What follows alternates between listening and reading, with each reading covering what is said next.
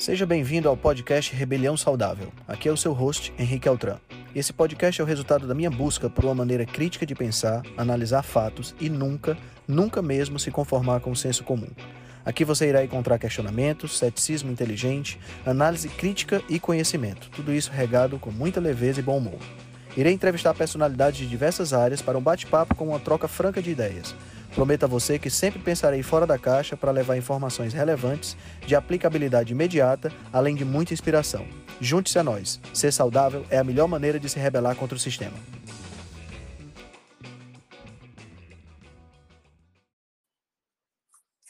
Ok, estamos gravando. Bom dia, bom dia a todos. Sejam todos muito, sejam todos muito bem-vindos. Vamos fazer aqui a nossa breve recapitulação que nós sempre fazemos aqui no começo de toda de toda reunião da rebelião, para em seguida a gente poder bater um papo sobre por que as dietas fracassam. Então vamos lá.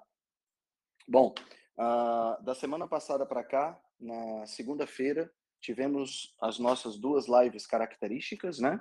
Tivemos o Nutrição em Dose Dupla, aonde eu e o Felipe conversamos um pouquinho sobre essa questão de, de que tá acabou saindo agora na internet um nutricionista falando que a, o excesso de proteína diminui a expectativa de vida. Então, nós desmistificamos isso, porque na realidade não é o que a ciência mostra. Né? O que a ciência mostra é exatamente o contrário. Né? É interessante porque, para corroborar esse argumento, ele citou experimentos em moscas das frutas. E é, é, é estranho você querer comparar a, a alimentação de uma mosca das frutas com a alimentação de um ser humano e imaginar que essas alimentações podem ser compatíveis, né?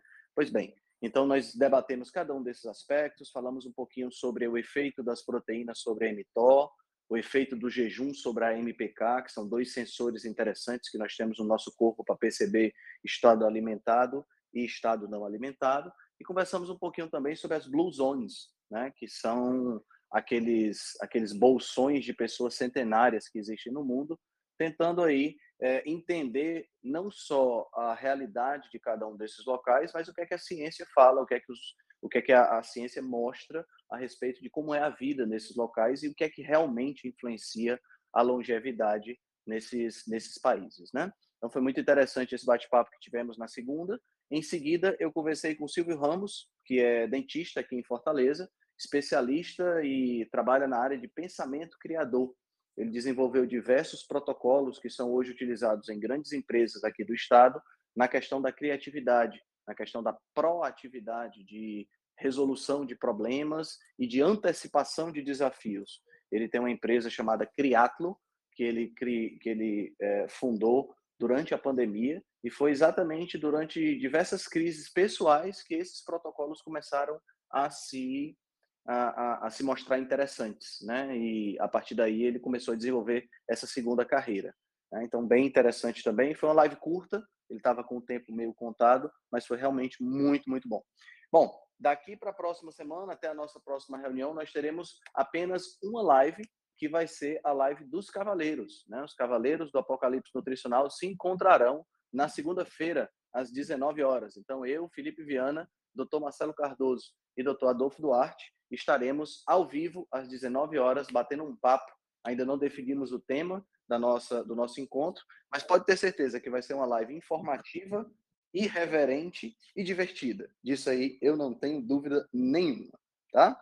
Bom, então vamos lá. Vamos bater um papo aqui sobre por que as dietas fracassam. Eu elenquei aqui 10 razões de por que as dietas fracassam, tá? Baseado na, no, na minha experiência com os meus pacientes eu vou comentar rapidamente cada uma delas, porque senão a gente vai ficar só no monólogo. E eu queria muito escutar vocês. Queria escutar não só os profissionais que estão aqui, como o Guilherme, como o Dr. Senra, o Ricardo, a Aline, mas escutar também as pessoas que estão aqui nos, nos, é, nos ouvindo, prestigiando, né, para me falar, para nos falar o que é que, o que é que faz com que as dietas, na opinião de vocês, o que é que faz com que as dietas fracassem, tá? Bom, então vamos lá primeira coisa que eu coloquei aqui foi fome. Tá? Eu acho, eu concordo quando o Dr. Souto fala que a fome é o cemitério de todas as dietas. E realmente, quando você faz uma dieta que você está o tempo todo com fome, isso é um fator de extrema, extrema é, é, apelo para você quebrar a dieta. Principalmente porque o ambiente onde nós nos encontramos, né, o ambiente ele é sempre um ambiente muito tentador.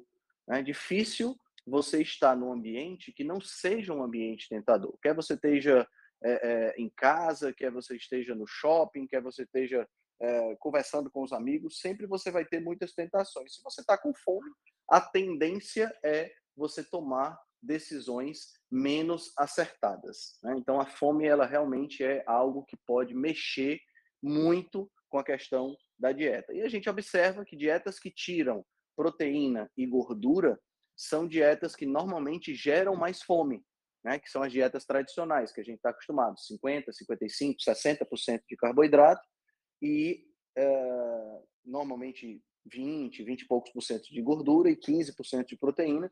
Esse tipo de dieta é, são as dietas que mais são utilizadas hoje, porque é a dieta que os nutricionistas aprendem a, a prescrever na faculdade e, consequentemente, são as dietas que causam mais fome. Né? Eu não critico os nutricionistas que, que prescrevem esse tipo de dieta, porque nesse aspecto, porque eles é a única coisa que eles aprenderam na faculdade, né? Eu critico a atitude de não sair atrás e procurar outras coisas, né? Mas bom, esse não não é o foco aqui não é não é esse. Então, fome seria a primeira questão. Bom, baseado nisso, a segunda a segunda questão que na minha na minha visão atrapalha muito essa questão da de se manter numa dieta tem a ver com logística e planejamento. Né? Uma das coisas que a gente observa que é mais comum na, na, nos pacientes é exatamente isso. É o fato de você começar uma nova abordagem alimentar e não se preparar para essa abordagem alimentar. Não preencher a sua dispensa e a sua geladeira com os, com os alimentos adequados, adequados a essa nova realidade. Né? Ou seja, você não se cercar de estrutura que vai favorecer a sua, a sua dieta. Então, quando a coisa se torna muito mais complicada, muito mais difícil de você, é, de você gerenciar, com certeza isso é um fator dificultador e ocorre essa, essa a possibilidade de você quebrar a dieta por conta disso. Então, cercar-se dos alimentos que são os alimentos adequados, que estão presentes na sua dieta, é, conversar com as pessoas que moram na sua casa, tudo isso faz parte de um planejamento adequado. Se você vai fazer três refeições por dia, que essas três refeições por dia sejam planejadas para que você possa estar dentro do, do, do projeto da sua dieta. Ah, quanto mais vezes você conta com o acaso, pior. Certo? Então, por exemplo, se você é uma pessoa que está acostumado a beliscar de três em três horas por conta da, da, da, das diretrizes que foram passadas para você, por conta da, das falácias de, por exemplo, comer de três em três horas, essa coisa toda, se você está acostumado com esse tipo de comportamento, é muito provável que mesmo com uma dieta adequada, uma dieta baseada em gordura e proteína, uma dieta onde você tem uma boa alimentação, é muito provável que o seu cérebro ainda exija de você comer de três em três horas. E vão ter pessoas, claro, vai ter pessoas que vão parar de comer de três em três horas, fácil, fácil, fazer três refeições sem nenhum problema. Mas já tem outras pessoas que, por conta do hábito, vão acabar é, é, querendo, por exemplo, tomar um café da tarde. Eu lembro muito o caso de uma paciente minha que não importava o que eu não importava o que eu orientasse para ela, é, como era o almoço dela, como era o café da manhã dela, sempre às 17 horas, ela sentiu uma fome que ela dizia para mim que era uma fome incontrolável, uma coisa assim, é, é, que ela tinha que comer. E aí a gente foi conversando, conversando, conversando. Se eu não me engano, lá pela terceira consulta foi que eu consegui descobrir que ela cresceu, ela, a mãe e a irmã, tomando um café da tarde às 17 horas. E existia essa crença que se prolongou, perpetuou durante toda a vida dela. Ela não estava com fome, mas a, a, percepção do horário fazia com que ela sentisse aquele vazio no estômago que precisava ser preenchido. Então, foi a partir daí, a partir dessa conclusão, que a gente começou a entender. Então, veja bem, ela não mudou a realidade dela a partir da primeira consulta, Mas a partir da primeira consulta, quando dava 17 horas e ela sentia fome, ela tinha perto dela alimentos adequados que estavam de acordo com o foco dela. Né? Então, isso é logística. Tá? Até a gente descobrir o que é que causava e até ela conseguir se livrar desse hábito, foi assim que a gente procedeu. Né? Então, é uma, uma, uma questão muito interessante isso aí também. Bom, terceiro ponto, a complexidade dos alimentos. Tá? Então, aí é uma outra coisa que tem muito a ver com a metodologia tradicional de nutrição, de sugerir para as pessoas uh, alimentos e, e, suplementos e manipulados e coisas assim altamente mirabolantes, né? Eu já peguei dietas onde a pessoa praticamente ela tinha que é, é, é, fazer uma, um investimento em alimentos que tinha que vir de não sei da onde, o arroz integral só podia ser da marca tal ou da marca X, a, a, a, o tipo de, de, de, adoçante, o tipo disso, sabe? Quando você, quando você pega uma, uma alimentação que não é simples, a gente acaba tendo muito mais dificuldade de seguir, né? Uma alimentação com comida de verdade, simples com comida de verdade, aquela comida que a gente está acostumado a, a, a comida, a, a comida tradicional, especialmente se você tiver numa região que tenha determinados alimentos que não tem em outras regiões e vice-versa, é fundamental para que a gente possa se manter firme na, na dieta. Né? Outra coisa, o uso demasiado de receitinhas. Né? Essa é uma coisa que é muito comum dentro da abordagem low carb. Porque o que é que acontece? O que acontece muitas vezes é que as pessoas elas vêm de um mundo extremamente carbolândia, né? um mundo cheio de carboidrato, alimentos repletos de açúcares, de carboidratos, de farináceos e tudo mais. E quando elas vêm para low carb, elas sentem falta dessa textura, elas sentem falta dessa, dessa forma de se alimentar, né? Porque, por exemplo, uma low carb feita com comida de verdade não vai ter bolo, né? Por exemplo, não vai ter pão, mas aí criam-se receitas com que permite que a pessoa tenha um bolo, tenha um pão, claro, nunca chegando no, na, na, na mesma textura que tem o trigo, mas dando aquela impressão de que a pessoa pode continuar com a mesma alimentação. Então, essa dependência de receitinhas pode ser um problema. Por que pode ser um problema? Porque dependendo do tipo de receita que a pessoa esteja utilizando, ela vai ter é, uma quantidade calórica e uma quantidade de carboidratos que pode atrapalhar o processo.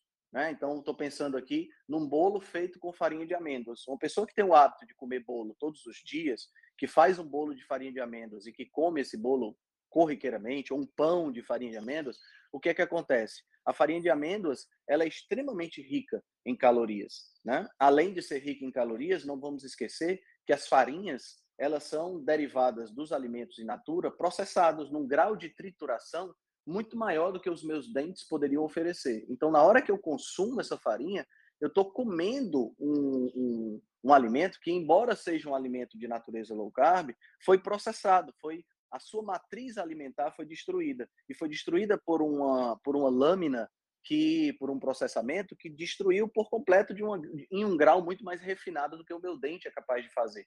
E o meu intestino está habituado a receber o alimento que vem da minha boca, portanto, no grau de trituração que os meus dentes conseguem oferecer.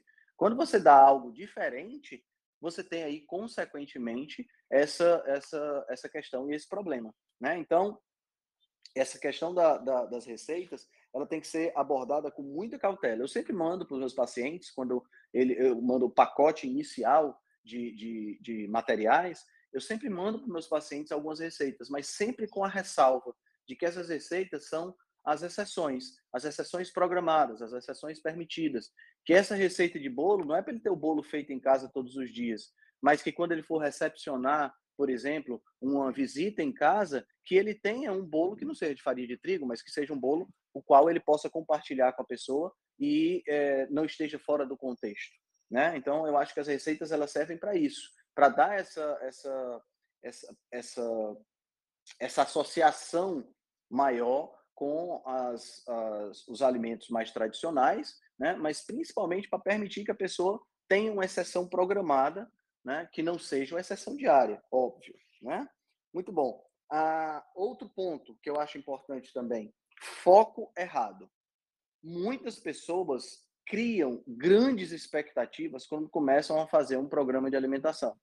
E essas expectativas normalmente são baseadas em, em cima de experiências passadas. Por exemplo, a pessoa já fez várias vezes dieta e, ao fazer essa dieta, ela já observava que nos primeiros meses, ou no primeiro mês, ela já conseguia perder 5, 6 quilos. Né? E aí ela começa a fazer uma outra dieta, porque desvirtuou-se do caminho no passado, acabou recuperando o peso, e ela começa a fazer uma outra dieta e começa a verificar que a perda de peso não está seguindo na mesma velocidade. Então, o foco está errado, o foco está no peso, ao invés do foco estar no processo.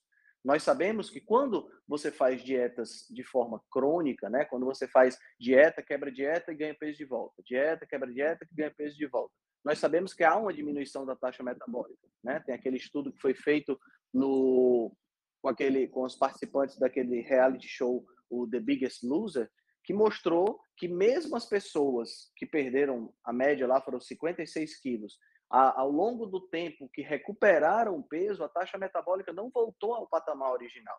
E por não ter voltado ao patamar original, é óbvio, a perda de peso se torna mais difícil. Então a gente sabe disso. A gente sabe que a perda de peso ela tem uma tendência a se tornar mais difícil na medida que as pessoas fazem mais dietas. Então, a, a estabelecer uma expectativa, estabelecer uma meta, estabelecer um, um foco que seja um foco na perda de peso, um foco na quantidade de quilos que deve ser perdido, pode desesperar algumas pessoas. Então, na minha, na minha visão, o foco tem que ser o foco correto. E o foco correto está na saúde, e não no controle de peso, e não no peso em si.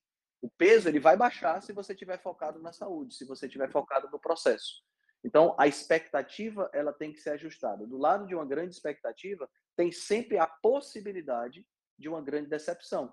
Então, não criar expectativas muito exageradas e entender o histórico, o seu histórico, é muito importante para que você não crie essas expectativas acima da, acima da média. Né? E aí, baseado nisso, vem um outro ponto que é a falta de autoconhecimento.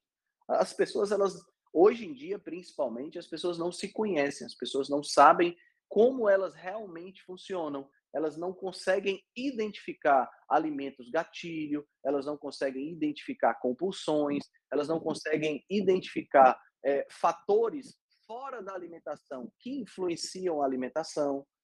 Né? Então, a, aí acontece aquela história que é comum a gente, a gente escutar no consultório, de que eu comi sem querer. Não sei se vocês já escutaram esse tipo de coisa. Eu já escutei bastante essa história de eu comi sem querer. Então, esse é um outro ponto também. Quando você tem autoconhecimento, por isso que esse é um outro, outra questão que eu trabalho nas minhas consultas também. Eu sugiro para a pessoa sempre meditação, eu sugiro para a pessoa leitura que possa fazer com que ela reflita sobre ela mesma.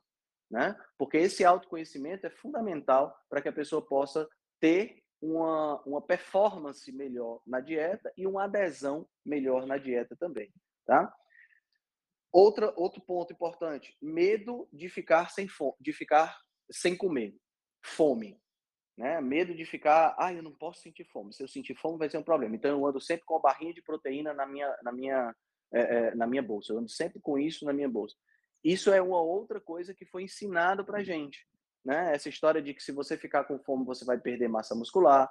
Fome é uma coisa desesperadora, é uma coisa é, é, é um desconforto fora do normal nós vivemos numa sociedade extremamente confortável. Disso aí não tem como a gente, como a gente escapar, né? Não tem como a gente falar de forma diferente. A, a, a sociedade hoje é uma sociedade que visa totalmente o conforto e se abstém ao máximo do desconforto.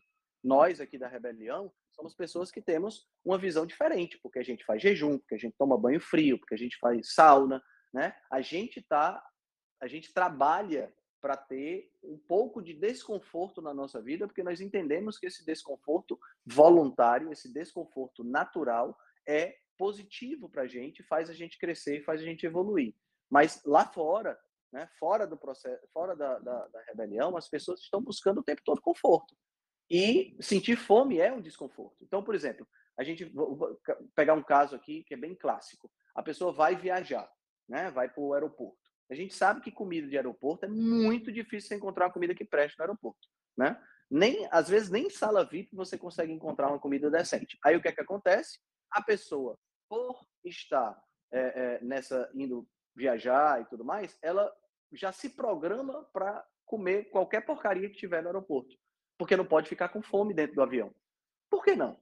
Qual é o problema de você ficar com fome uma hora, duas horas? A gente sabe que a fome ela vem em ondas, né? E é, se ela vem em ondas, e é claro, não estou dizendo aqui que você vai sentir fome constantemente, mas um pouco de desconforto gera uma, uma, uma, uma fortificação, né? Gera uma fortaleza maior. E isso pode ser importante para que você se mantenha no foco, né? E assim, você ficar com fome durante, por exemplo, uma viagem de avião, você não vai perder massa magra por conta disso. Né? A gente sabe que jejuns prolongados, até de 5 dias, 10 dias, 15 dias, a Jason Fung tem livros escritos sobre esse assunto, não causam perda de massa magra. Então, essa desculpa de perder massa magra não cola se você estiver bem alimentado, bem alimentado, tá? Então, não tem essa, não tem essa questão. Outro ponto que eu gostaria de ressaltar também é a mentalidade 880, né? Ou eu estou fazendo dieta, ou eu estou chutando balde a 10 quilômetros de distância. Não tem como eu fazer um meio termo. Essa é uma mentalidade que eu luto arduamente para tirar da cabeça dos meus pacientes. Porque esse tipo de mentalidade é exatamente a mentalidade que faz com que a pessoa saia da dieta e não consiga voltar. Né? Então vamos pegar aqui um exemplo. A pessoa acordou pela manhã e ela está em uma viagem. Vou pegar o exemplo da viagem, que é o exemplo que está aqui na minha mente agora. E ela está em uma viagem. Ela vai tomar café da manhã no hotel. Aí ela já pensa assim: bom, no almoço eu não vou conseguir comer dentro da dieta. No jantar eu não vou conseguir comer dentro da dieta. Então, café da manhã agora eu vou me entupir de bolo e pão, porque afinal de contas eu não vou conseguir fazer nada da dieta. Por que você não reduz o dano? Porque ou eu estou de dieta ou eu estou sem dieta. Não, por que você não reduz o dano? Por que você não faz a, a, sua, a sua refeição do café da manhã, por exemplo, nesse, nessa questão, nesse, nesse caso? Por que você não faz a sua refeição é, dentro do projeto que você está querendo, e aí depois você vê o almoço, depois você vê o jantar. Né? Então, dentro dessa mentalidade de 880, tem também a mentalidade de morrer de véspera, né? Que é aquela mentalidade, ah, eu não vou conseguir seguir a dieta no almoço. Por que não? Vai que de repente você e sua família decidem almoçar no churrascaria e você consegue manter a dieta. Né? Então, quer dizer, essa mentalidade de 880 é a mentalidade que faz com que a pessoa muitas vezes fracasse na dieta, porque ela chuta um balde muito longe e fica difícil de pegar. Né? Outro caso que eu vejo muito é assim: ah, eu vou para um, um rodízio de, de massa, porque o meu filho está fazendo aniversário, isso é um caso real que já aconteceu. Meu filho está fazendo aniversário e ele pediu para ser um rodízio de pizza. Ok. Não dá para você fazer nada a respeito desse rodízio de pizza? Claro que dá. Primeiro, vá para o rodízio de pizza tendo comido antes. Faça uma refeição antes de sair de casa. Você já garante que não vai para o rodízio de pizza e se panturrar de muita pizza. Você minimiza os danos. Está no meio dessa escala de 8 a 80. Né? E aí, quando você chegar lá, você, por exemplo, come de cada três fatias de pizza, você come dois recheios e uma fatia completa. Outra sugestão, você minimiza os danos. É melhor você chutar o balde mais perto porque vai ser mais fácil de pegar, do que você chutar o balde a 10, 15 quilômetros de distância, que você vai ter que fazer uma viagem para poder pegar esse balde que você chutou. Tá entendendo? Então, essa mentalidade de 880 é uma mentalidade que precisa ficar, é, precisa ser é, trabalhada para que a pessoa possa focar melhor e não fracasse na dieta por conta do, do desespero de não ter conseguido cumprir. Né? E a última coisa que eu queria falar, né, para poder abrir para todo mundo comentar aí, é a questão da resiliência. Mas eu queria, eu queria contrastar a questão da resiliência com a questão da antifragilidade. A gente vê hoje, né, e isso está intimamente conectado com aquele fator do conforto que eu falei, a gente vê hoje muitas pessoas, na realidade a maioria das pessoas, são pessoas que estão ficando extremamente frágeis. E aqui, pessoal, eu queria é, é, separar a questão da fragilidade com a questão da sensibilidade, tá? Uma coisa é você ser sensível, é você ser empático, é você se sensibilizar com a dor do outro. Isso é uma coisa totalmente diferente de você ser frágil.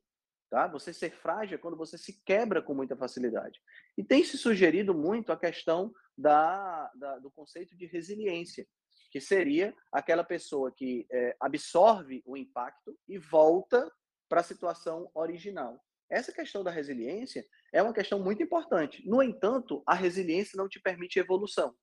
Então, o conceito correto que a gente deve buscar é o conceito da antifragilidade, que é um conceito que foi descrito pelo Nassim Nicholas Taleb, né, que é um filósofo economista moderno. A antifragilidade é um conceito que envolve resiliência, porque a pessoa volta depois de receber o impacto, mas a pessoa volta, analisa o que aconteceu e age de acordo com isso, evoluindo. Então, a antifragilidade, ela permite evolução, enquanto que a resiliência não permite. Então, as pessoas hoje, elas estão cada vez mais cheias de mimimi, cada vez mais frágeis, né? Então, essa questão da fragilidade automaticamente envolve uma desistência maior. As pessoas, por fragilidade, desistem com mais facilidade. Então, ser antifrágil hoje, né, adquirir uma, uma. Não é ser insensível, tá, pessoal? Mas é adquirir uma fortaleza interior, uma fortaleza orgânica, uma fortaleza de mentalidade, uma fortaleza de disciplina é fundamental para que você possa ser bem sucedido nas dietas, bem sucedido na vida de uma maneira geral. Né? Então, essa questão da antifragilidade é realmente muito importante. Bom, falei demais, tem muita gente boa aqui que, tá, que pode contribuir. Meu amigo João Franco, você quer dar a sua opinião? Viva, bom dia! Bom dia, rapaz. Faz tempo que eu não escuto sua voz. Tudo bem? É verdade. Como é que estamos em Portugal? Está tudo a andar, tudo a andar, sobre rodas. Eu estava aqui a ouvir com atenção e estava a pensar também que já não ouvia o o Henrique há tanto tempo. Olha, vou meter aqui o bedelho e vou, e vou dar um comentário porque estava a ouvir-te com muita atenção e acho que deixaste aqui pontos muito importantes. Um, e eu, eu, eu concordo uh, e, e, tiro aqui duas, duas três uh, referências, duas, três ilações daquilo que tu disseste que eu acho que são chave, nomeadamente a começar pela fome, não é? O cemitério de todas as dietas, como diz o Soto, um, e uh, a questão da, da resiliência e, e da, da, fragilidade das pessoas. As pessoas estão de facto programadas para falhar. Uh, e eu não estou a falar só de dietas, porque repara que o título, deste, o título desta sessão aqui é porque as dietas fracassam.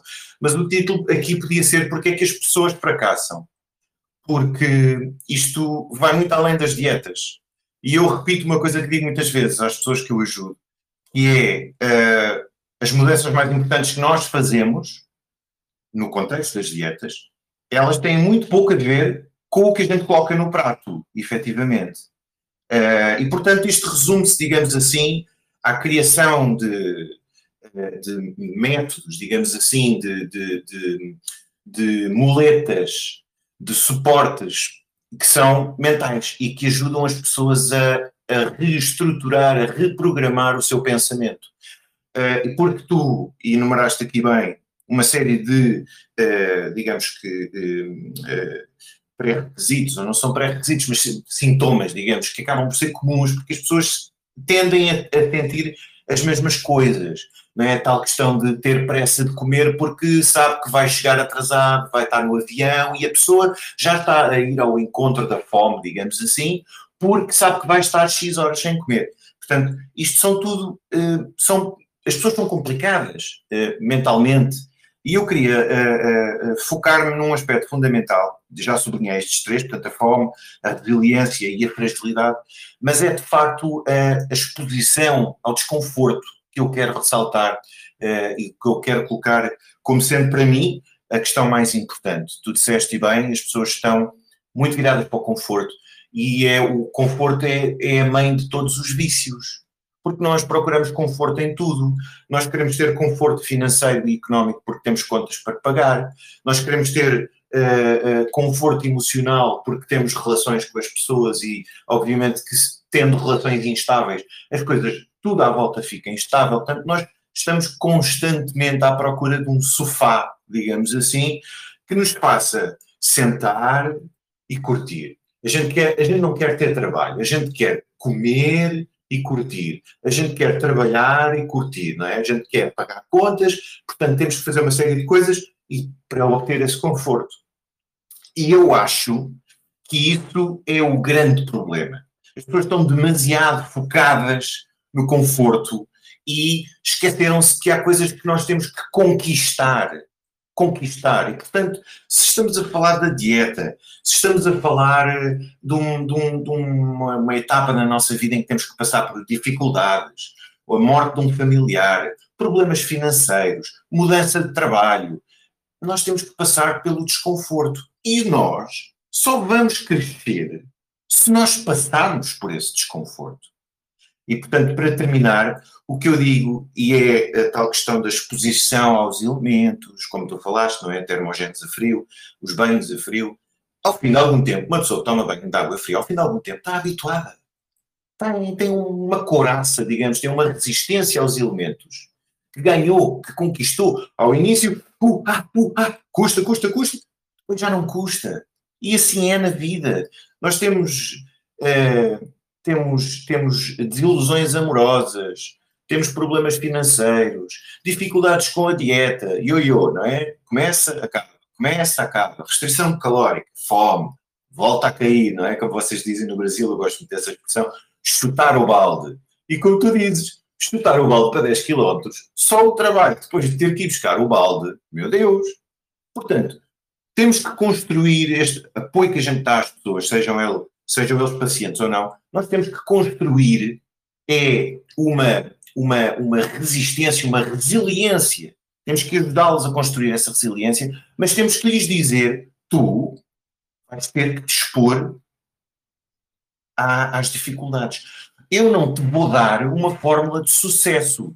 É tu, através das tuas batalhas diárias, que vais construir o teu caminho. Eu só te vou mostrar as direções. E, portanto, queria, queria mandar um abraço para toda a gente e, e dizer que, apesar de estar menos presente vou ouvindo, vou, vou prestando atenção aqui e ali. E um grande abraço, Henrique, obrigado por esta oportunidade. Show de bola, meu amigo João. Exatamente, cara. Você falou tudo agora, que é a questão da, da, da dessa o, o título do, do, do, áudio, né? Por que as dietas, mas por que as pessoas fracassam de uma maneira geral? E é justamente essa, essa, isso tudo que você falou. Muito obrigado, meu amigo, pela participação. Alguém mais gostaria de dar uma, uma contribuição? Oi, Henrique. Oi. Oi. Ah, desculpe, Ilândia. Pode falar. Desculpa. Não, imagina, Fê. Pode falar. Pode falar que você está num outro horário, tá tudo bem. Eu falo depois ah, de você. Tá, obrigada. Bom dia, gente. Bom dia. Bom dia. Adorei o Henrique falando, as falas do Henrique e do João. Muito bom ver meu colega de, de país aí, meu conterrâneo, o João Franco falando. Maravilhoso. É, eu, eu, tenho uma, uma visão é, um pouco diferente alinho demais com o que vocês estão falando, isso é fato. Mas, gente, tem uma, um, um insight que eu quero trazer do livro novo do Mickey Bendor, que eu não lembro agora o nome do livro dele, que é justamente contando como era a vida do homem paleolítico. Esse, esse livro é fantástico. Ele, ele, ele, assim, ele fica fácil de entender, de fazer um scanner, né, do, do que as pessoas estão... O Mickey Bendor tem um livro? Ele lançou agora, tem dois meses. É imperdível. Mas olha que coisa, coisa. como é que eu não sabia disso? Nossa, é maravilhoso. Ele não fala só de alimentação, não. Ele fala como que era a vida do homem paleolítico. Era é sensacional. Eu tenho que fazer uma live só sobre esse livro dele, porque é Caramba, demais. que legal. Já vou é procurar é aqui na Amazon. Cara, ele, ele mudou uma, uma, uma série de, de, de visões que eu tinha, de entendimentos que eu tinha sobre até a questão da alimentação. E é sobre, é, tem uma, uma, visão bem filosófica da vida, sabe? É, é muito interessante.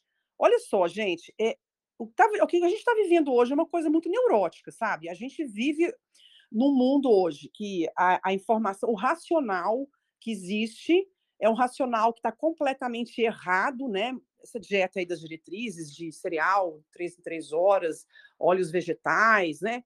Então a gente tem um racional que, que é um problema gravíssimo, porque se, se a gente percebe, começa a atender as pessoas, as pessoas começam a ver outras pessoas falando, ué, mas tá dizendo aqui que margarina que é bom, né? Então, a gente vive isso. Como que é difícil você é, colocar a pessoa nos, nos, conceitos adequados de alimentação, de estilo de vida? Porque o racional predominante é um racional completamente desalinhado né, com a nossa evolução e com a nossa realidade enquanto espécie, né, nosso DNA e nosso histórico. Então, aí esse racional ele vai contra é, o que é adequado para o ser humano. Aí as pessoas convivem com pessoas, né, com outras pessoas que têm esse mesmo racional errado. E esse racional errado, gente, ele leva as pessoas a acreditarem que não tem problema você comer as coisas com moderação, né? Batata frita no óleo vegetal uma vez por semana é moderação, né? Comer um chocolate aí desse cheio de açúcar, de porcaria, Um por dia, pequenininho, é com moderação. Então, ou seja, a gente vive no reino do, do caos nutricional e as pessoas não têm ideia o tamanho do impacto que isso representa né, na epigenética humana, né? É, é mais do que na, assim, é, é muito forte o peso dessa, dessa, desse conceito é, nutricional que predomina hoje. Então, a gente né, é, fazer uma alimentação como a gente faz implica em a gente desenvolver um racional próprio. Tem um livro muito legal que chama Food and Addiction, não, Change and Addiction. É Domenico, eu não lembro o nome italiano, que ele é um livro que mostra como que você sai de um processo adictivo, né, de vício, é, em qualquer, qualquer processo de vício, como que você consegue mudar o seu racional para conseguir mudar e tirar aquele vício, perder o vício, né? Superar o vício. E o processo, gente, sempre vai partir de uma tomada de decisão, sempre vai partir de uma coisa racional. E esse racional, que ou seja, que é mudar de opinião, por trás dessa mudança de opinião, você tem um, uma série de, de valores, de crenças e de informações que vão traçar o caminho para você fazer a, a, a, mudança, a mudança forte na sua vida.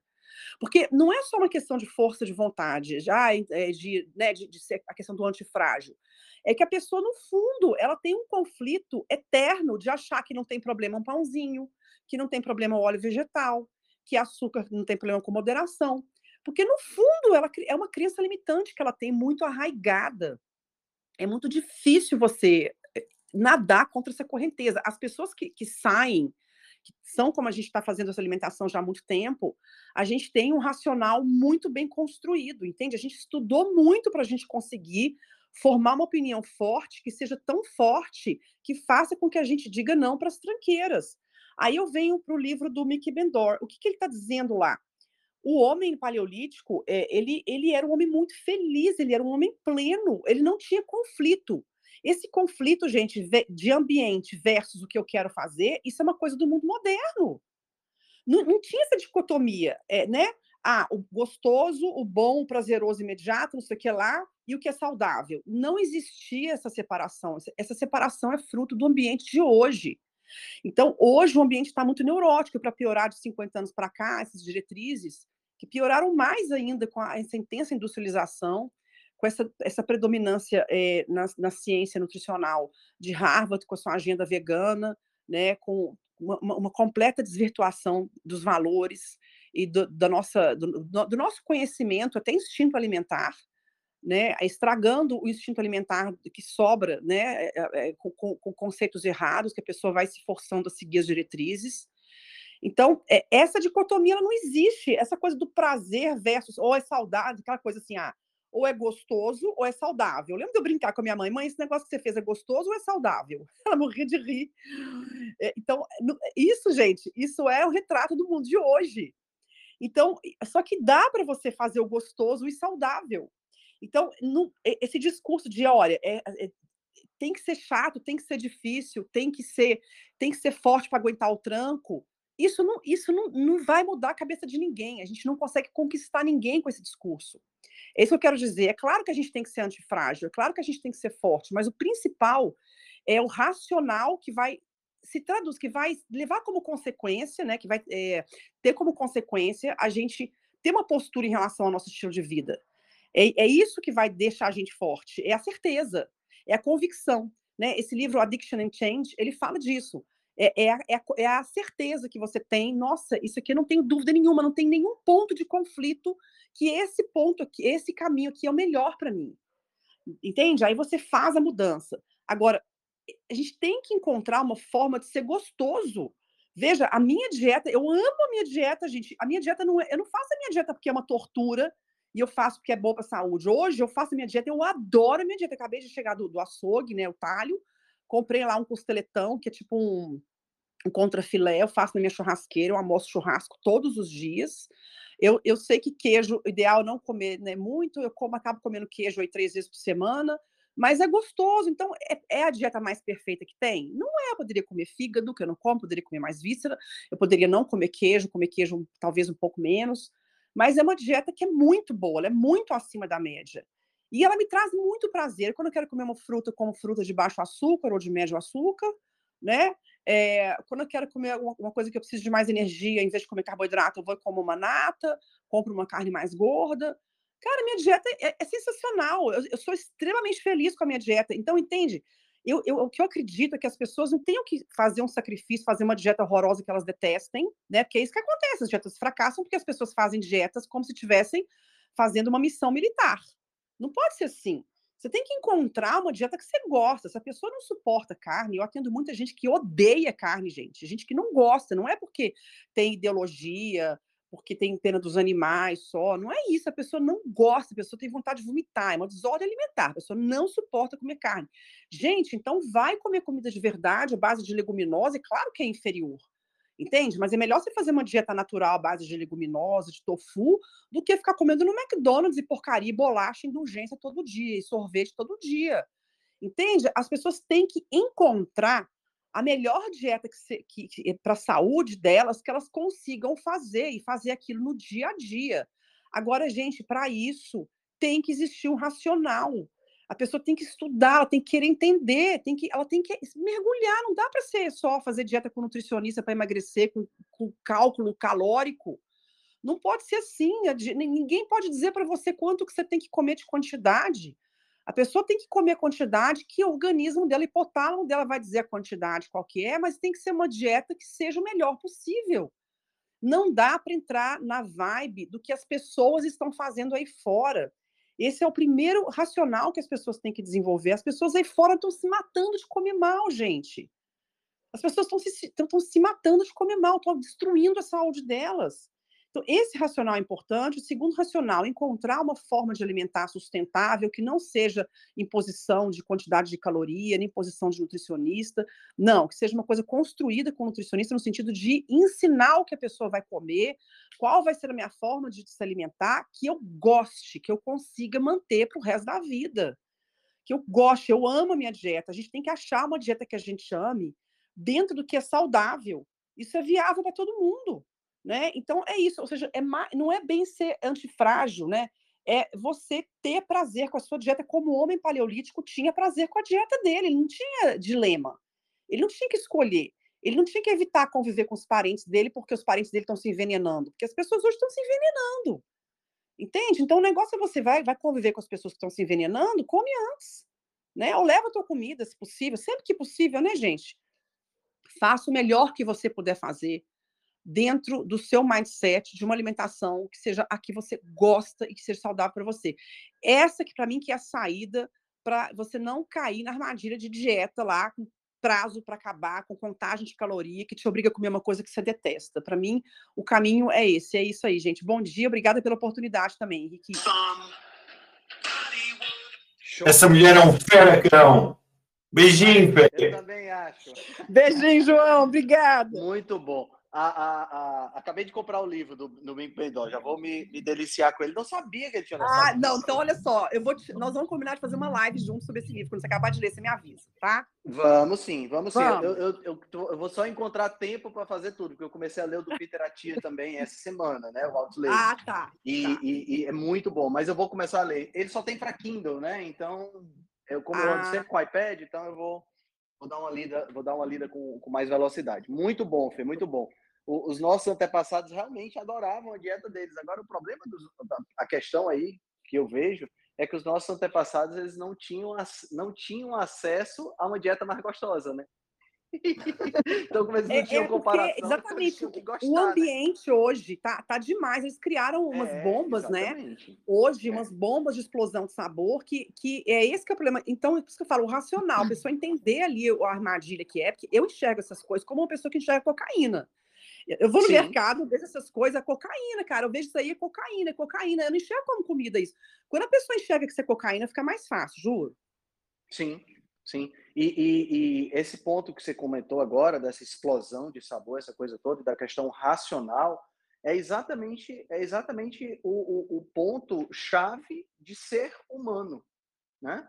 Porque quando a gente, quando a gente pensa do ponto de vista, vamos, vamos chamar de ponto de vista evolutivo, né? mas filosófico também. Nós temos aí é, é, as plantas que fazem a fotossíntese são a base da cadeia alimentar, os animais que têm instinto de sobrevivência e reprodução. nós seres humanos, o nosso diferencial é a razão.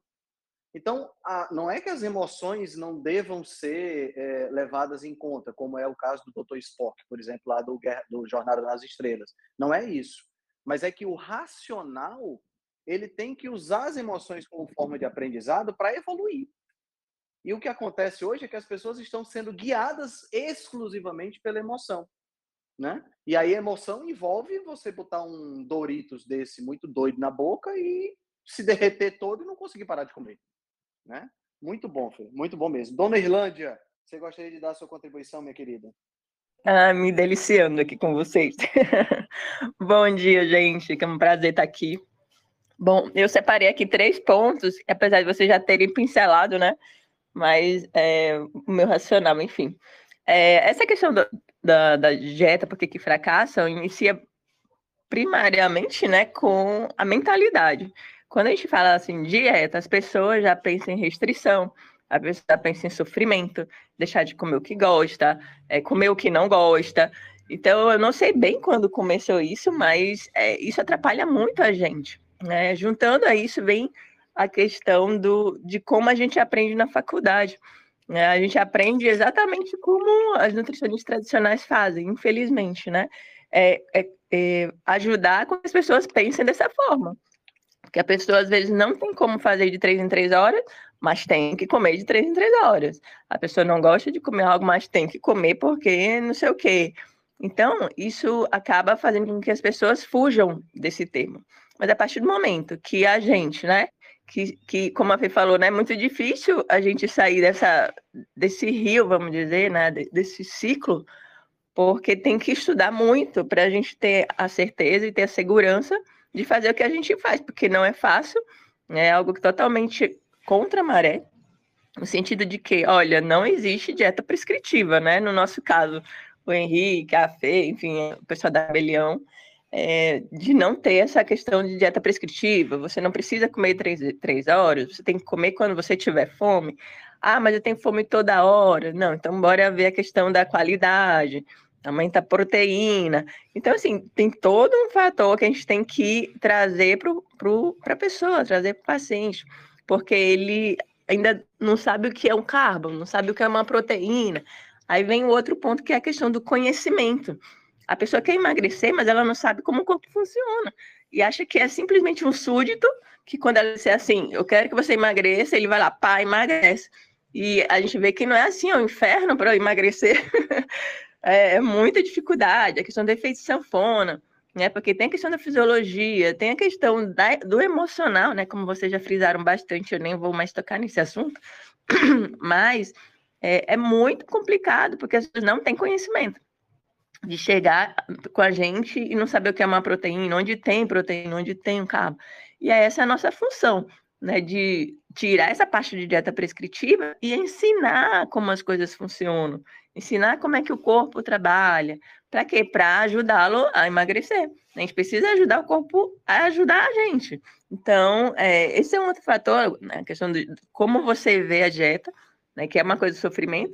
Aí vem a nutricionista e bota lá aquela dieta lá não consegue cumprir, aí fica com aquele sentimentozinho de culpa, tá, não tá o, o alimento naquele quadrado lá quando você vai num evento, tá lá o evento, o aniversário, ah, não posso comer bolo porque eu tô de dieta. Essa frase, assim, me deixa muito, muito estressada. Porque não pode porque tá de dieta. Não, a gente é um ser social, é impossível a gente no aniversário e não, não comer alguma coisa porque tá de dieta. Né? Isso é muito, muito complicado. Aí a pessoa vai lá e come. Ah, mas não estava no papel. Poxa, mas eu já comi mesmo. Então, vou, vou chutar o pau da barraca. E aí vai mais esse ciclo, né? Passando, não sei, não volta na Nutra. Nem avisa para ela, nem conversa com ela, nem mostra as dificuldades. Fica impossível dela ajudar quando ela sabe é, ajudar nesse, nessa, nesse aspecto, né? E aí deixa tudo para trás. Aí depois de uns meses começa tudo de novo e a mesma coisa. Então a gente quebra esse ciclo. Você precisa aprender o que é o alimento, o que, que tem nele, o que, que traz. É, é, todo um passo a passo, né? Como que emagrece, como que. E aí, é, quando a pessoa é, escolhe uma dieta, entre aspas, porque é tudo que a gente come durante o dia é uma dieta, né? A dieta que ela encontra fácil no mercado, que ela gosta e que não é caro demais para a situação financeira dela, as coisas ficam muito mais simples. Né, de seguir médio e longo prazo, porque a partir do momento que você vai fazendo essas mudanças, não é dieta para curar diabetes, não é dieta para emagrecer, não é dieta para nada, é simplesmente a alimentação que você tem que levar para a vida inteira. E isso as pessoas precisam mudar essa mentalidade, né? Que não é uma coisa de sofrimento. Ela precisa se encaixar dentro da realidade dela. E o último item também que eu acho que atrapalha demais, é, que faz com que as pessoas fracassem, é o imediatismo. A gente está numa geração muito imediatista. A gente clica no celular, se não carrega logo, a gente já fica estressado. Então, é uma coisa, as coisas têm que acontecer muito rápido. Se não emagrece zilhões de. Apesar de que na, na forma como a gente faz, as pessoas têm um, um emagrecimento muito assustador até às vezes né? De, de ter paciente, às vezes, que perde um quilo por dia durante cinco dias. Né? Então, assim, é muito assustador. Mas é, também vinha de, um, de, um, de uma vida muito louca, né? Em termos de alimentação. E esse imediatismo atrapalha. E às vezes a pessoa reduz muita medida, mas a balança fica intacta. Ela fica louca. Ela tá tendo resultado, corpo está respondendo, mas ela quer, bendito lá, o número da balança. Então fica, assim, é, são conjuntos, mas a, que a mentalidade, a questão da gente trabalhar, é, mudar essa forma das pessoas verem como as coisas acontecem, é muito, muito importante, né, para a gente ajudá-los nisso. O imediatismo acho que atrapalha demais também, as pessoas quererem uma vida, eles têm uma vida de 20 anos, é, totalmente desregrado, totalmente comendo tudo que dá na telha, a parte é, de industrializar aqui também ajuda muito nisso, de fazer coisas gostosas que a gente não consegue parar de comer. Enfim, é todo um conjunto, um processo que aí atrapalha muito essa questão deles conseguirem, né? Eles querem em um mês, dois meses, três meses, consertar 20 anos de estrago. E não é muito bem assim, né? Coisa de, de para a vida inteira. Eu falo geralmente assim: olha, você demorou 20 anos para chegar onde você está. A boa notícia é que você não vai demorar 20 anos para voltar a ficar saudável. então, para quê? Para a pessoa ver que não é amanhã, que não é daqui a pouco. Vai demorar, vai, vai ser coisa de, de médio e longo prazo, coisa de um ano, coisa de dois, três, cinco para a vida inteira. É isso daí que eu, que eu queria falar para vocês. Muito bom, Elane, muito bom. Eu, eu ainda eu complementaria aí a sua última a sua última fala, né?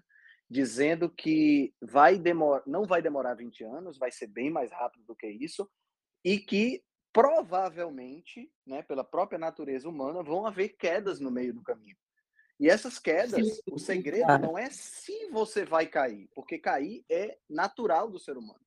O segredo é o é, tempo não, é, não é uma linha reta, né? Nada é uma linha reta. Nada é uma linha reta. O segredo vai ser o tempo que você se levantar.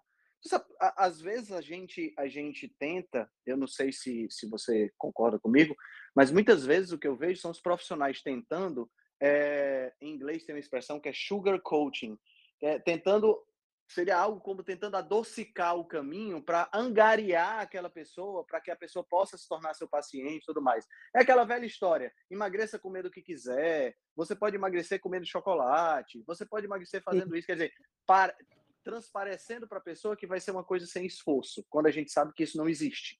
Né? Não existe. Então, é, é, essa, essa, essa, essa história da, da, de você ser claro com a pessoa é, é importante para que ela possa colocar as expectativas dentro, em cima de um, de um, de um patamar correto.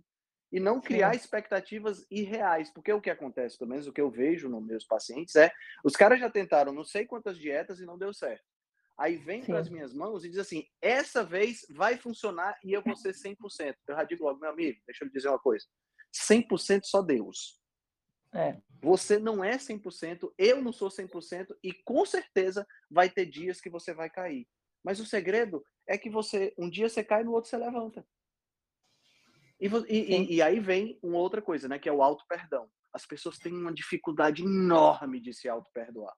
Parece, parece aquele auto-flagelo com silício do, que os antigos, daquelas ordens mais uh, católicas mais pesadas fazem, né, que ficam se batendo, sabe? É, é, é, parece isso. A pessoa, ela se, ela, ela se, ela caiu porque ela, sei lá, ela estava com o namorado e de repente comeu. Não precisa ser muita coisa, não. Não precisa ser ela comeu um sorvete. Não, ela deu uma colherada no sorvete do namorado. Pronto.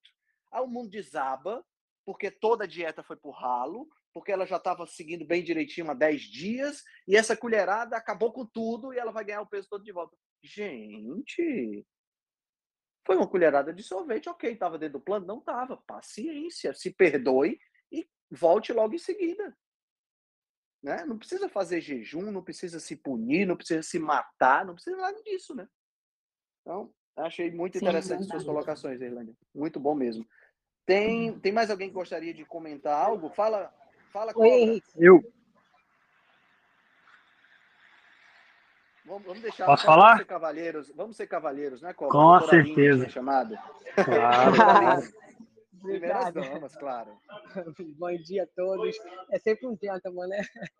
É, então, eu ia falar uma outra coisa, mas acabou que você falou da questão da, de se punir, né?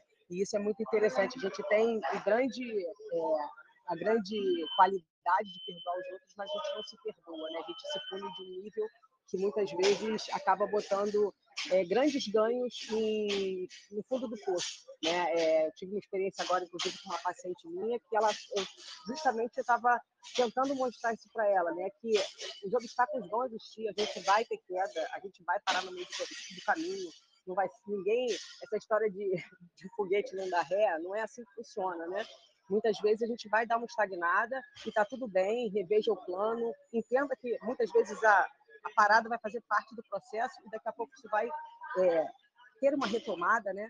Mas quando fica com essa, essa sensação da, da autopunição, é, a gente acaba se sabotando, né? Cada vez mais. E, assim, eu acho que param por tudo que é importante dentro dessa, dessas questões de falha, desde de coisas mais, mais simples e imediatistas, como realmente não ficar sentindo fome, porque isso vai fadar a, a, a falha, né? como questões que eu acho que são muito importantes, que são as questões de crença, as, que, as questões mentais, emocionais. Né? É, eu trabalho muito com a questão do que a gente chama de alimento primário e alimento secundário. Né? É, o nosso alimento primário vai determinar muito o que a gente vai botar no nosso prato, que é o alimento secundário, né? Então, aí entra um pouco do que a própria Fernanda falou, né?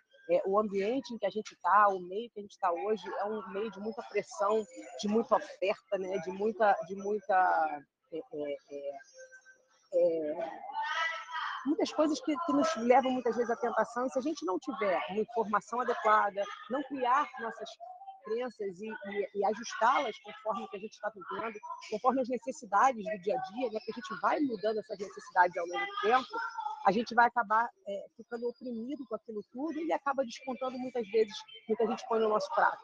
Né? Então, os relacionamentos, é, a gente entrar num ciclo virtuoso de atividade física, bom sono, né? a nossa carreira. Né? É difícil a gente dizer que vai estar tudo bem, que a gente vai performar muito bem nas nossas escolhas realmente eu também não uso a palavra dieta. Eu acho que são as nossas escolhas, a nossa questão de vida. Dieta é tudo aquilo que a gente come. Então, tem ciência de junk food, faz uma dieta de junk food né? Enfim, é, então eu acho que a gente tem que tratar também individualmente, né? Eu acho que esses 10 pontos que você falou, eu acho que são uma base para a gente olhar todo mundo, mas é, individualmente vale um olhar é, bem minucioso, onde a gente pode ajustar e ajudar as pessoas a entenderem como funciona para elas. Acho que isso ajuda a, a, gente ter menos falhas ao longo do caminho, mas as falhas vão acontecer. Eu acho que a gente, a gente não pode se punir por isso. Né? Excelente, Aline, excelente. É isso aí. Eu concordo plenamente com você. Fala, Giga. E aí, fala, Henrique. Beleza pura? Tudo bom, todo mundo aí? João Franco. É, é, Fê. Bom, bom falar com vocês, ouvir vocês. Bom, eu, eu, eu, eu vejo que um ponto que as dietas falham, Henrique, você falou, a Fê, a Fê falou um pouco, é a questão do vício. E aí eu acho que na maioria das dietas e das abordagens tem um a gente subestima o poder de vício que a comida tem. Então as pessoas, a maioria hoje, infelizmente, né, são viciadas em principalmente em carboidratos, né? E acreditam que vão conseguir comer carboidrato de forma moderada, ao invés de enfrentar um momento de abstinência, porque vício né, a maioria dos vícios eles funcionam, a cura, por exemplo, uma pessoa que tem que parar de beber, uma pessoa que tem que parar de usar droga, tem que parar de fumar, ela tem que se abster da droga. É, uma pessoa que está parando de fumar, ela não consegue diminuir a quantidade de cigarro para depois parar, né? Ela tem que parar de fumar cigarro, se abster do cigarro, porque senão ela vai voltar. Se ela fumar um cigarro, esse cigarro vai puxar outro, puxar outro, vai puxar outro, daqui a pouco ela está fumando dois, três maços de novo. Então eu vejo que essas dietas que você pega um alimento que você é viciado e você tenta diminuir a quantidade dele, é um dos grandes fatores que leva a pessoa a voltar e a dieta não funcionar. É, queria só pontuar esse, esse lado aí. E, e aí dizer que a saída, né, são as dietas praticamente zero em carboidrato, ou livres de carboidratos refinados, esse tipo de coisas, que são as low carb, cetogênica, e a carnívora é a mais de todas, né? Puxar a sardinha para minha brasa aqui um pouquinho. é isso é aí, isso né? Aí, cara, exatamente. É, é a, eu, eu, fiz um post sobre isso uma vez, que é a, a, a prova do Sísifo, né? Sísifo foi um, um, um personagem da mitologia grega que ele foi ele foi condenado, ele fez alguma besteira lá que eu não lembro o que foi agora, e ele foi condenado a rolar uma pedra montanha acima, de forma que toda vida que ele chega lá em cima, a pedra rola para baixo e ele tem que começar de novo. Então essa história de você fazer uma, uma, uma dieta comendo menos dos alimentos que engordam, que fazem o processo de engordar, é um trabalho de Sísifo, é um negócio assim um esforço sobre-humano para você ter um resultado pífio e ter que começar tudo de novo o tempo todo, né? Então, é, você tem toda a razão. É isso aí. Mais alguém gostaria de dar uma contribuição? Henrique, dá doutor tempo Serra. ainda? Doutor Serra, você não está na academia hoje, doutor Serra? Oi. Então, não, agora eu cheguei em casa. Olha aí. Eu estava, eu estava, estava. É. Olha só. É, não sei se dá tempo ainda, Henrique, rapidinho. Dá, dá tempo, fica à vontade, meu tá amigo. me ouvindo? Tá. Tô te ouvindo sim. Vocês estão me ouvindo bem ou tá?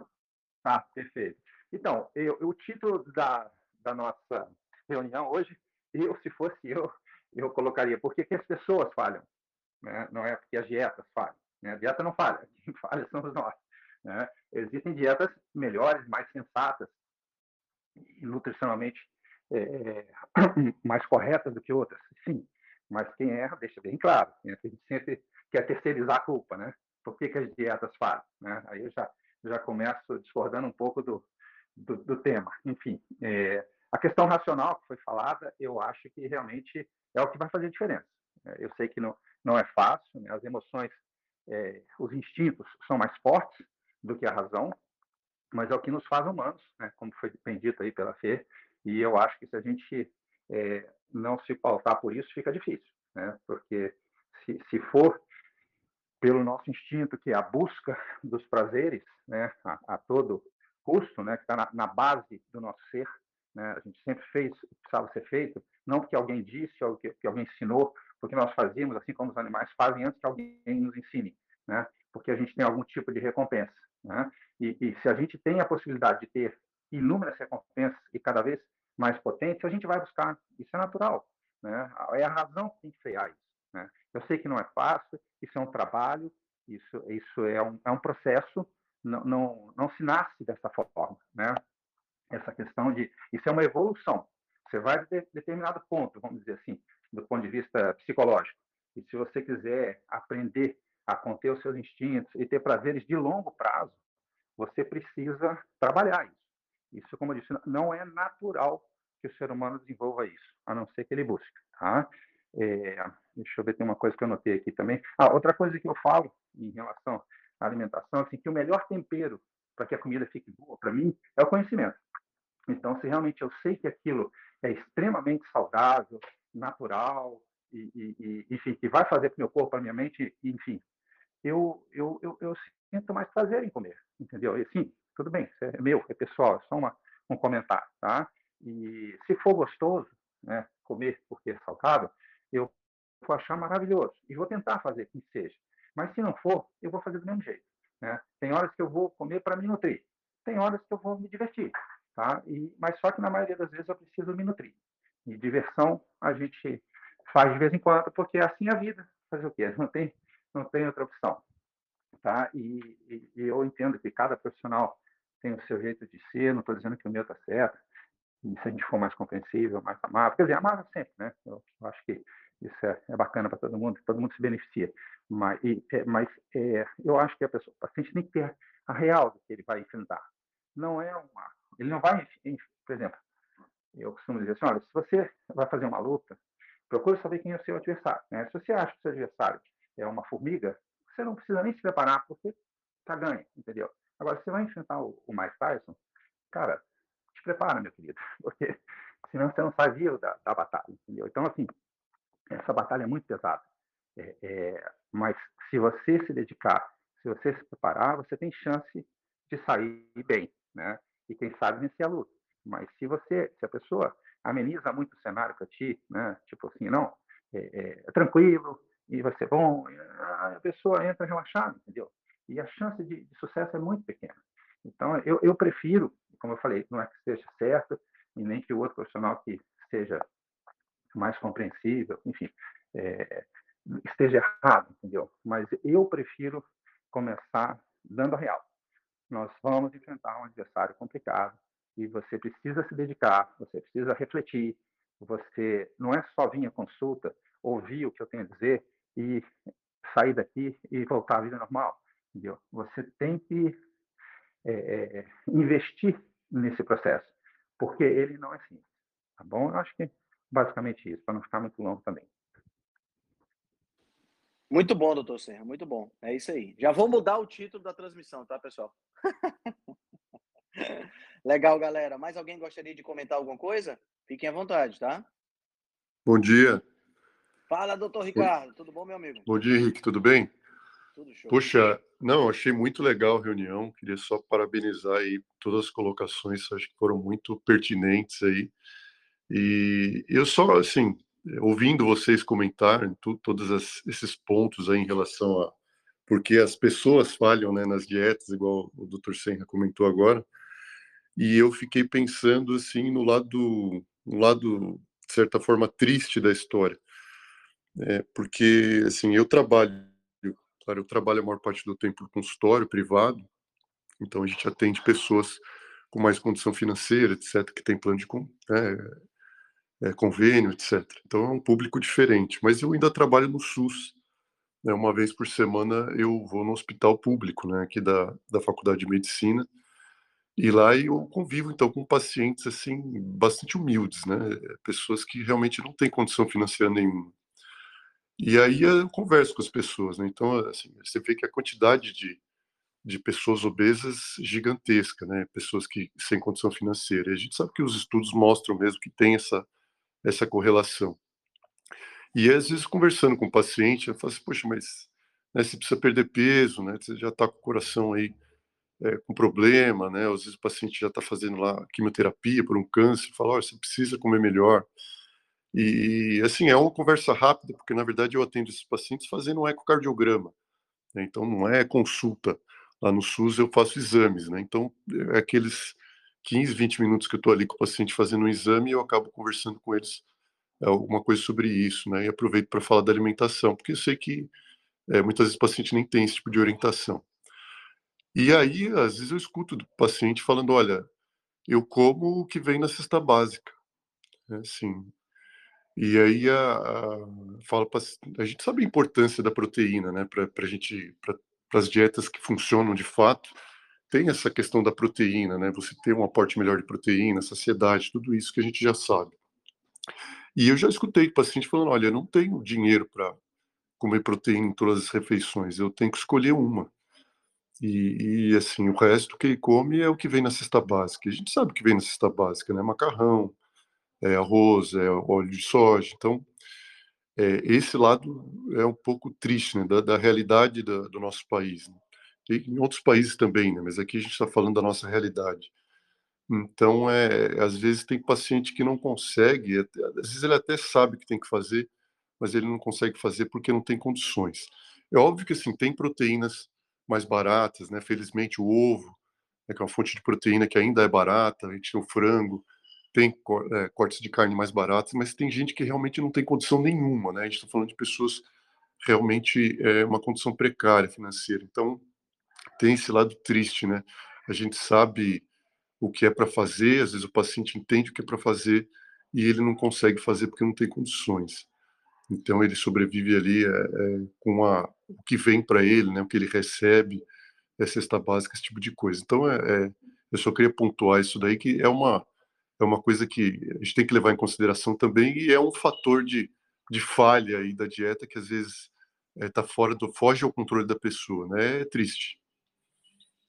Sem dúvida, sem dúvida, tem toda razão, Ricardo. E infelizmente é o que a gente vê. É, acho que você por atender no SUS deve ver muito isso, né? Eu como atendo consultório particular, eu não vejo tanto, mas mesmo assim eu vejo pessoas se esforçando para para pagar uma consulta e se esforçando muito para conseguir manter uma dieta mais dentro da, da nossa do nosso conceito de ancestralidade, de adequação biológica. E infelizmente, com o barateamento cada vez maior dos ultraprocessados, a gente acaba vendo isso, né? É difícil é difícil você concorrer com determinadas com determinadas coisas, né? Vamos esperar e lutar para que isso mude um pouquinho no futuro. Muito bom. Mais alguém gostaria de falar alguma coisa? Alguém gostaria de fazer alguma pergunta? A Henriqueta está com a mão levantada. Henriqueta, pode falar, minha querida. Seu microfone está disponível. Você tem só que apertar aí no para liberá-lo. Oi, Henriqueta. Boa noite. Bom, bom, bom dia. dia. bom dia. Que orgulho estar a falar com vocês. Eu sou portuguesa, tenho 61 anos de seguidora de todos vocês, mas aluna da FE Anders. Uh, eu, eu, só queria dar um contributo porque eu estou em estas aqui e, e penso que como vossa participante não, não profissional, hum, talvez eu consiga também contribuir com algo da minha vida. Eu cheguei à fé uh, com a minha vida em, em canicos, ou seja, eu diabética tipo 2, eh, excesso de peso, fiz todas as dietas que se pode imaginar da vida e quando me foi diagnosticado diabetes tipo 2, eu entrei em desespero e disse: desta vez eu quero mudar de vida. Eu quero, não posso continuar assim, tem que haver uma solução. Eu dizia desde pequenina que ia morrer aos 99 se me foi diagnosticado um diabetes tipo 2 com esta idade. Eu não chego lá. Portanto, uh, eu vou parar no canal da fé. Uh, eu identifiquei-me tanto com, com, a, com a história dela que eu disse é hoje eu vou fazer o curso e fiz o curso da fé. Portanto, eu uh, hoje digo, conhecimento liberta, e esse conhecimento libertou-me. Eu aprendi a comer, eu era compulsiva alimentar, eu sei lá, eu tenho menos 23 quilos hoje, reversão de, de, de, diabetes praticamente a caminho, eu tenho, tinha uma glicada de 9, hoje estou com 5.8, uh, e a minha dieta hoje, uh, eu aprendi a comer, que vou levar resto da minha vida. Portanto, eu só tenho que dizer, encorajo-vos a continuarem, porque vocês fazem realmente a diferença no mundo. É um divisor de águas, porque realmente o conhecimento liberta. E quem quer aprender tem que ter um motivo para chegar lá. Tem que dizer, por que é que eu quero chegar aqui? Por que é que eu quero fazer isto? Eu tive o meu, que era dizer que ia chegar ao 99. Portanto, é só este pequenino a chega que eu quero aqui deixar e parabenizar-vos a todos vocês que são fantásticos e eu tenho uma grande admiração por todos. Um bom dia e muito obrigado. Show de bola, Henriqueta. Muito obrigado e parabéns pelo resultado, viu? Você está em excelentes mãos. A Fê é absolutamente incrível. Parabéns mesmo. Fantástica, fantástica. Eu amo de paixão e eu bebo todo o conteúdo dela porque o meu mindset mudou completamente com todo o conteúdo que a Fernanda me passou. Muito legal, muito legal. Mais alguém gostaria de contribuir, pessoal?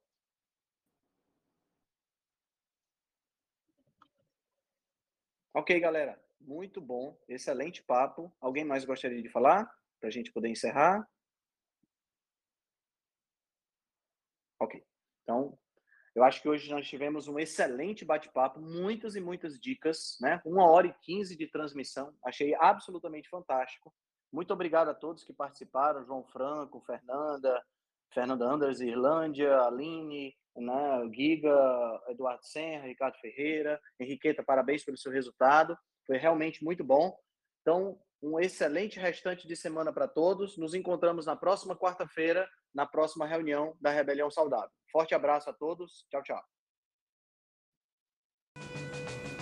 Se você gosta do nosso trabalho, deixe um review 5 estrelas no aplicativo que você usa para escutar o podcast.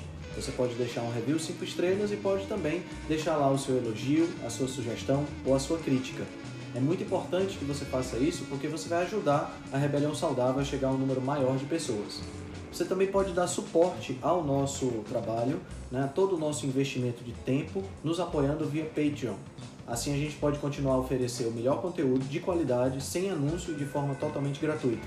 O link para o nosso Patreon você vai encontrar no show notes. Se você ainda não fez o download do nosso e-book Cozinha Ancestral, que eu escrevi com a chefe Gabriela Carvalho, você pode fazer o download, o download é gratuito, e você vai encontrar também o link lá na show notes. Além disso, você pode nos acompanhar pelo Instagram, no arroba Henrique Altran, ou no nosso canal no Telegram. Lá pelo Telegram a gente consegue colocar para você artigos, eh, PDFs, imagens, fazer enquetes e fazer um trabalho bem mais aprofundado do que nós fazemos no Instagram. Então você pode acessar o nosso grupo no Telegram com o link que está na show notes, ou então você procura lá por Rebelião Saudável. Nós temos também um canal no YouTube e um canal no IGTV, onde todos os vídeos das lives e os vídeos dos podcasts são gravados e você pode assistir na, no conforto da sua casa. Eu agradeço demais a atenção de vocês e espero que a gente se encontre no próximo podcast.